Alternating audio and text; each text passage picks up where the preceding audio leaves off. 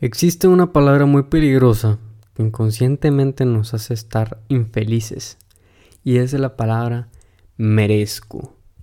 Yo merezco una calidad de vida mejor, yo merezco un mejor trabajo, yo merezco un coche deportivo, yo merezco un mejor sueldo, yo merezco viajar por el mundo, merezco que me traten bonito, merezco, merezco, merezco, merezco. Pero sabes, yo creo que no nos merecemos ni madres.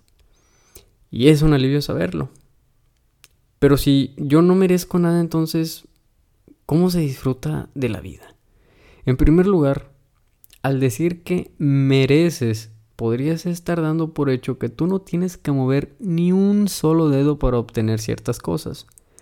Como las mereces, piensas que tarde o temprano llegará, con solo manifestarlo. Y eso es una completa ilusión. Yo cambiaría la palabra merezco por la palabra voy. Yo no merezco una vida con libertad financiera. Yo voy por ella. Yo no merezco un mejor trabajo. Yo voy por él. Y al decir que voy del verbo ir, obviamente, quiere decir que ya estoy accionando, que ya voy en camino a eso.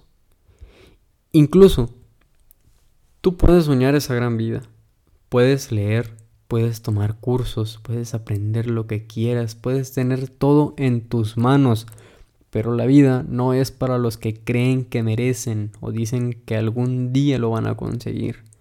La vida premia a los que hacen. La vida premia a los más resilientes, a los que entregan sus horas para absorber conocimiento, valores, a los que forjan su carácter, su actitud, a los disciplinados, a los constantes, a los que no les importa incomodarse para crecer.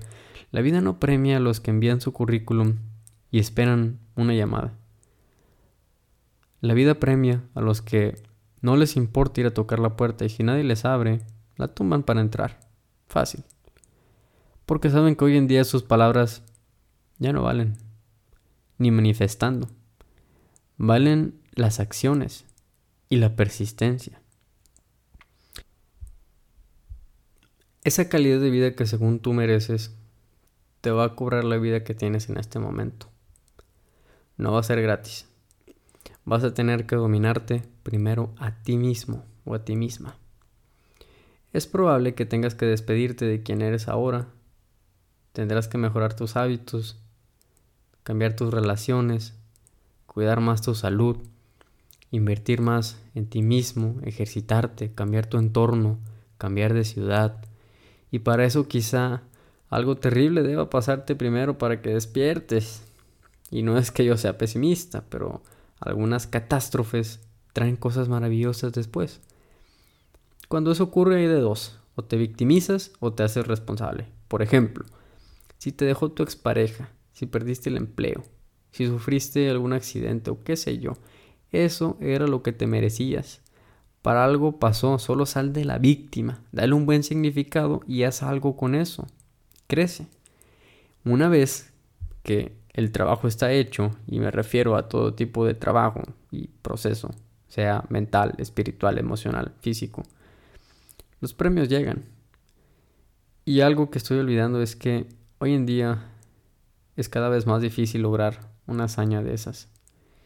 Tener pocos recursos, poco tiempo, pocas ganas. Lo sé, sé que hay mucho de eso, pero aún con poco se puede lograr un resultado.